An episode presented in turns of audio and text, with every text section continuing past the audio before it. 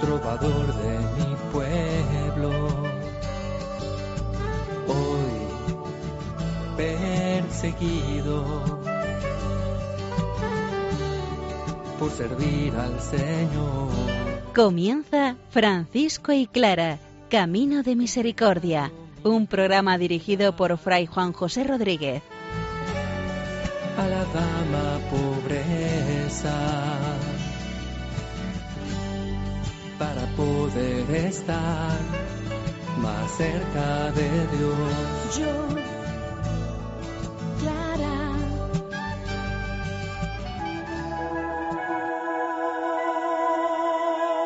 Necesitamos la protección de la Iglesia para ser verdaderos cristianos. Un saludo de paz y bien, hermanos. El cardenal Ugolino por fin se convierte en el protector de la orden franciscana, porque ya lo era de la persona de San Francisco. Santa Clara es presentada por las hermanas clarisas como el ideal de la juventud. Recurramos una vez más a la palabra del Señor, que sea ella la que nos presente a Jesucristo y en Él tengamos el motivo para seguir adelante en su seguimiento.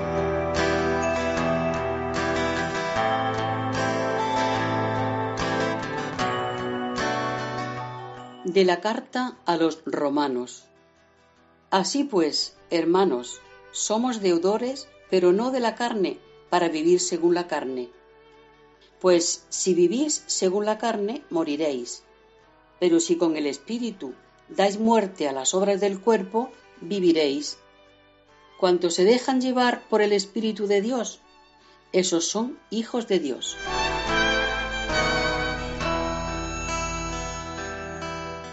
Nos encontramos ante la obra magna de San Pablo, la carta a los romanos. En ella, San Pablo reflexiona acerca de la vida y de la vida de fe.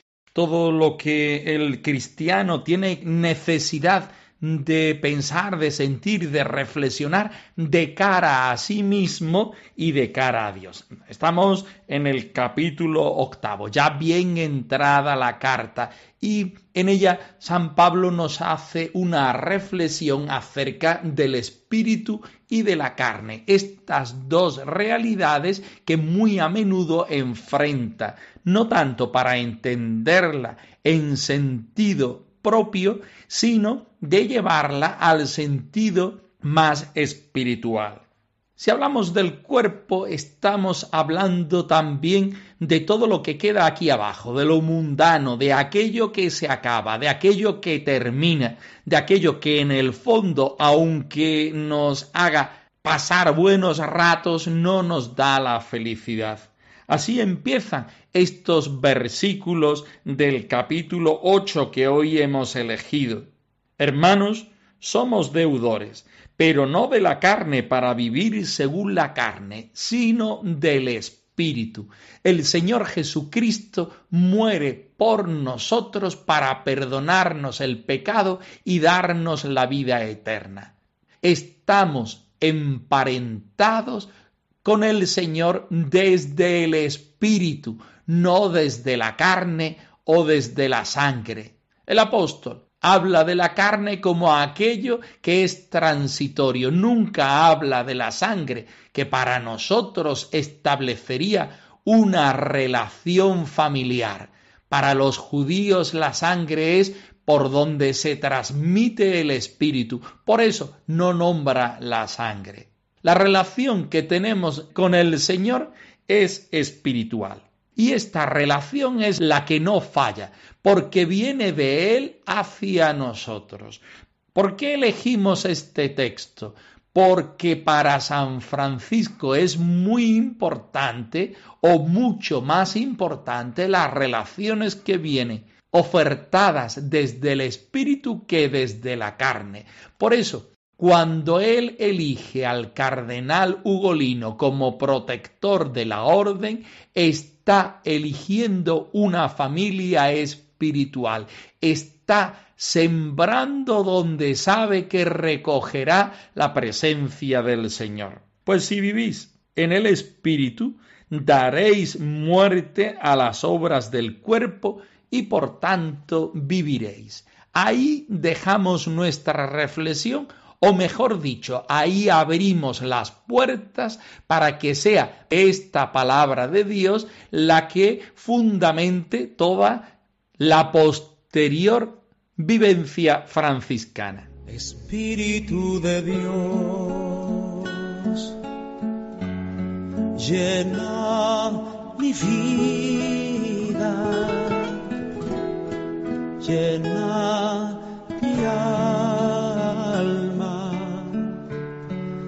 llena mi ser. Espíritu de Dios.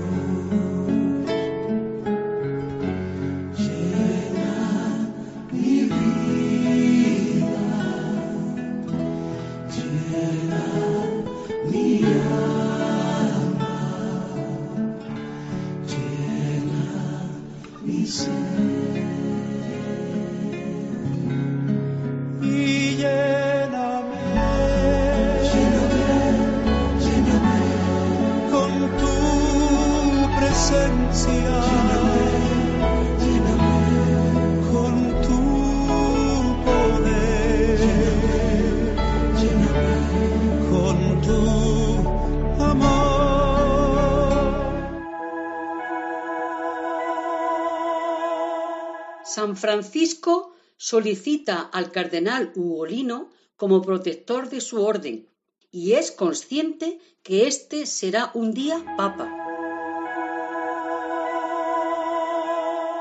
Nos encontramos en el corazón del capítulo 5 de la primera vida de Celano, punto número 100, donde Francisco recibe la gracia del Papa para que el cardenal Ugolino se convierta en protector de la orden. Escuchemos atentamente. Fui creado para dar y servir.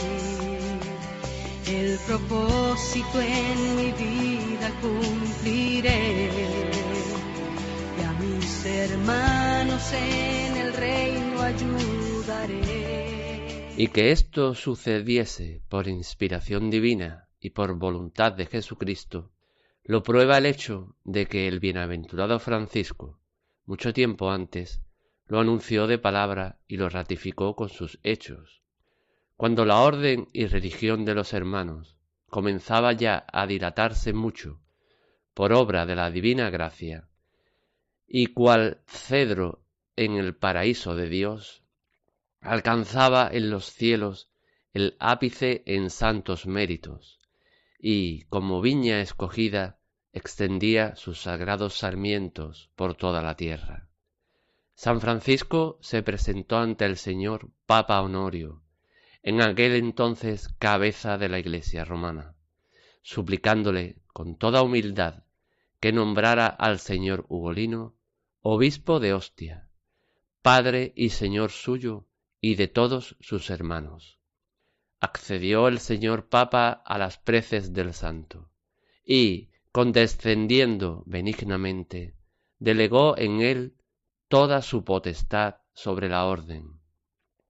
Ugolino la recibió con reverencia y devoción, y cual siervo fiel y prudente al frente de la familia del Señor, se esforzó por todos los medios en servir oportunamente el alimento de la vida eterna a cuantos tenían a su cuidado. Por este motivo, el Santo Padre se sometía a él en todo, y le veneraba con admirable y reverente afecto. Conducido por el Espíritu de Dios, del que estaba pleno, intuía con mucho tiempo de antelación lo que luego había de ocurrir públicamente.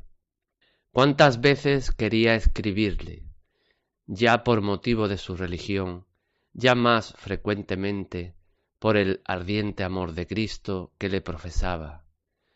No se resignaba en cartas a llamarlo obispo ostiense o beletrense, como lo hacían otros en sus saludos, sino que escribía así. Al reverendísimo padre, al señor Ugolino, obispo de todo el orbe. Frecuentemente también lo saludaba con sus bendiciones extrañas, y si bien se mostraba hijo por su devota sumisión, a veces, por inspiración del Espíritu Santo, lo consolaba con palabras de padre. Para reforzar las bendiciones de los padres, hasta que llegase el deseado de los collados eternos.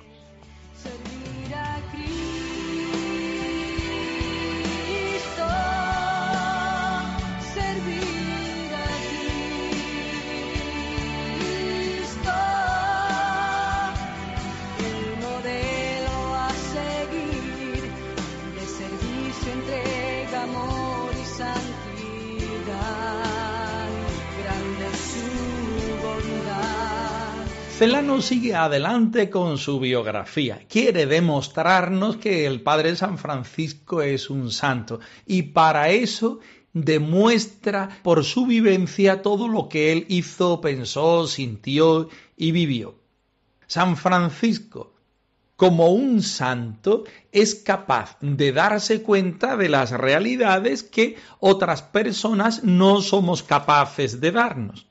El biógrafo dice que por inspiración divina y por voluntad de Jesucristo, Francisco es el que anunció que el cardenal Ugolino iba a ser el padre de la orden franciscana y también anunció que el cardenal Ugolino sería un día el papa de la Iglesia de Roma, de la Iglesia Universal. También San Francisco es consciente de que su familia religiosa va creciendo cada día más y se va extendiendo por distintas latitudes de la tierra. Se convierte en una familia grande. Celano pone una imagen preciosa, cual cedro en el paraíso de Dios, y alcanzaba en los cielos el ápice en santos méritos. Uno de los méritos es que el Papa se da cuenta de que esta familia religiosa necesita alguien que los pueda acompañar espiritualmente y que pueda velar por sus obras y sus trabajos. El Papa Honorio accede a esta petición del santo de Asís y delega esta función en el cardenal Ugolino. Esto es algo muy importante para la Iglesia y para la familia franciscana. Esto engarza justamente en el corazón de lo que Francisco quiere, que su obra sea de la Iglesia, produzca los frutos en la Iglesia y tenga su principio y su fin dentro de la Iglesia. Si para Francisco su familia religiosa es lo más importante y donde el mismo Señor se desarrolla, necesita alguien de confianza y alguien de santidad para que este objetivo se llegue a cumplir al 100%. Yo quiero servirle, ser fiel y luchar y ser verdadero en todo lugar ser fiel yo deseo en tempestad, un siervo de Cristo con su lealtad. Yo quiero servirle, ser fiel y luchar, y ser verdadero en todo lugar. Ser fiel yo deseo en tempestad, un siervo de Cristo con su lealtad. Evidentemente, el primer motivo que el cardenal Ugolino sea el protector de la orden franciscana es espiritual, porque establece una relación entre el mismo cardenal y la persona del santo de Asís. Ambos eran amigos, ambos eran grandes cristianos que vivían su pertenencia al Señor y a la Iglesia de una manera radical. Ambos se ayudaban y esta amistad resulta muy bonita incluso podemos decir necesaria en los ámbitos de la vida y del seguimiento del Señor.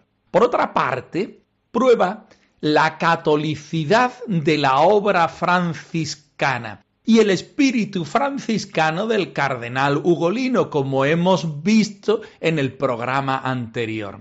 Ambos no solamente se ayudaban, sino que ambos compartían la radicalidad de la vivencia evangélica.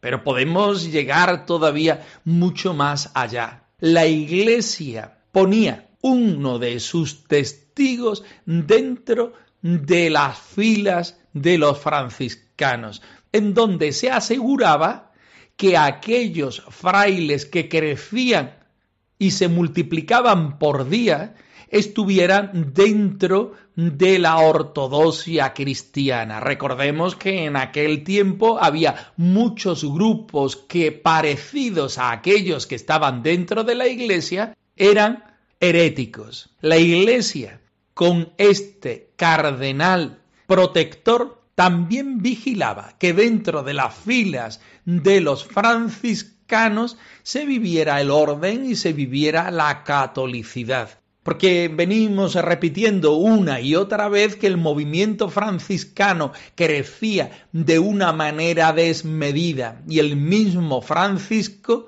no llegaba a conocer a muchos de sus hijos.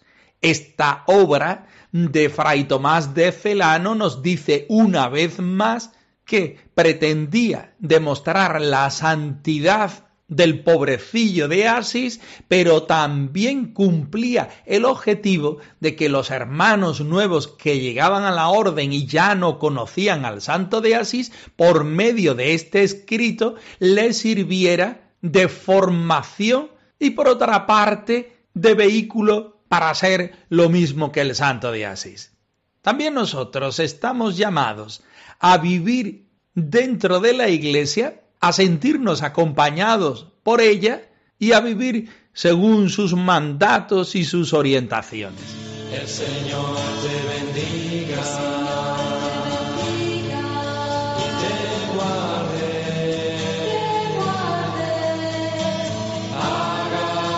resplandecer su sobre ti. Y tenga misericordia.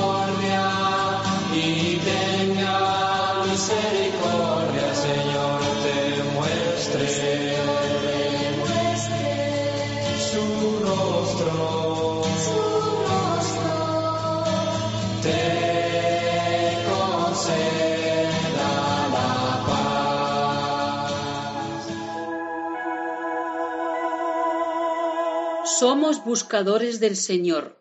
En esa búsqueda nos sorprendemos siendo buscados por Dios. Comenzamos el capítulo 2 de la biografía titulada Clara de Asís, habitada por la vida y el amor. Este capítulo se titula Buscadores, sí, pero también buscados. En él nos encontramos a Clara de Asís en sus años jóvenes. Atentos. Solo a ti, solo a ti, mi amor, solo a ti, yo te pertenezco. Solo a ti, solo a ti, mi amor, solo a ti, yo te pertenezco. Clara va creciendo hasta convertirse en una joven que atrae la admiración de todos por su belleza y buena fama. El destino normal de una joven noble es el matrimonio, creando así alianzas de familias y acrecentando el poderío de los linajes. Clara, siendo la primogénita, debía unirse en matrimonio para continuar y acrecentar el linaje de su padre. Los jóvenes nobles se disputan su corazón y su familia insiste una y otra vez en prometerla, soñando para ella el mejor porvenir. Ella se opone rotundamente. El amor más grande la ha seducido y no puede menos de pertenecerle totalmente.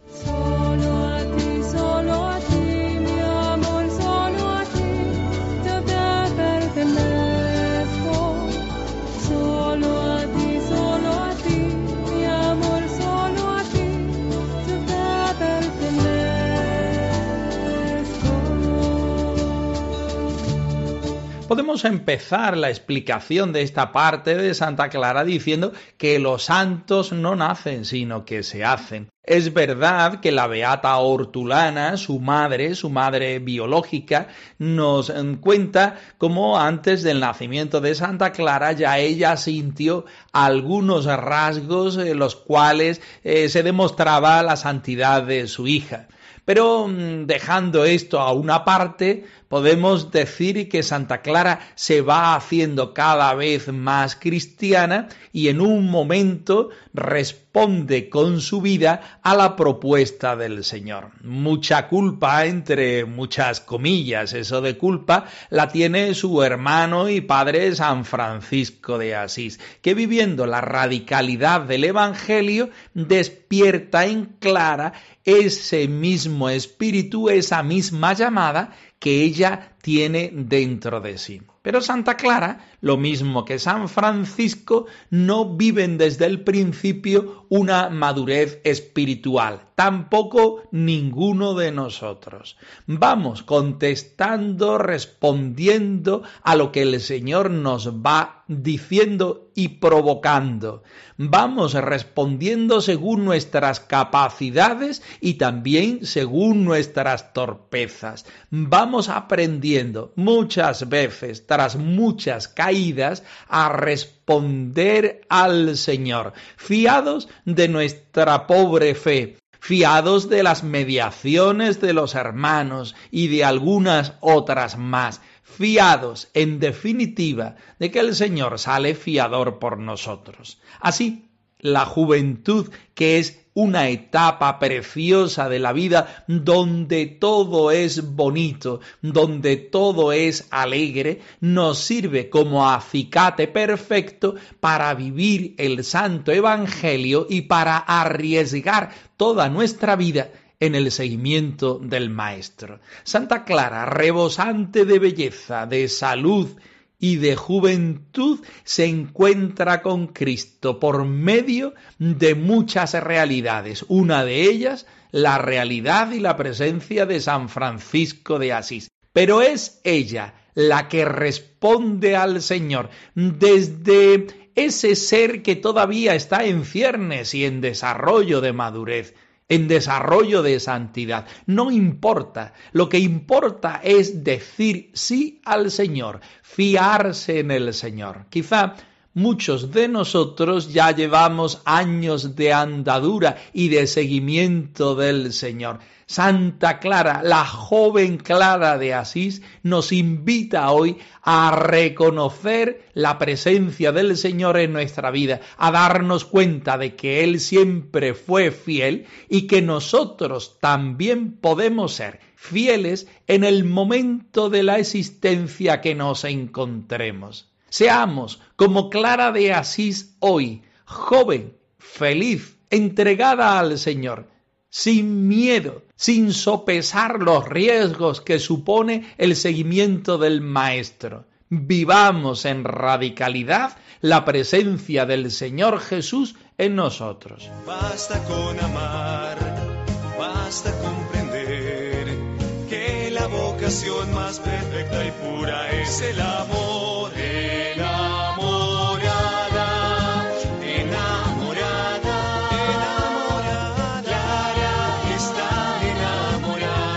Francisco y Clara, arroba radiomaria.es. Os dejamos en la dirección de nuestro correo electrónico por si queréis poneros en contacto con nosotros en algún momento.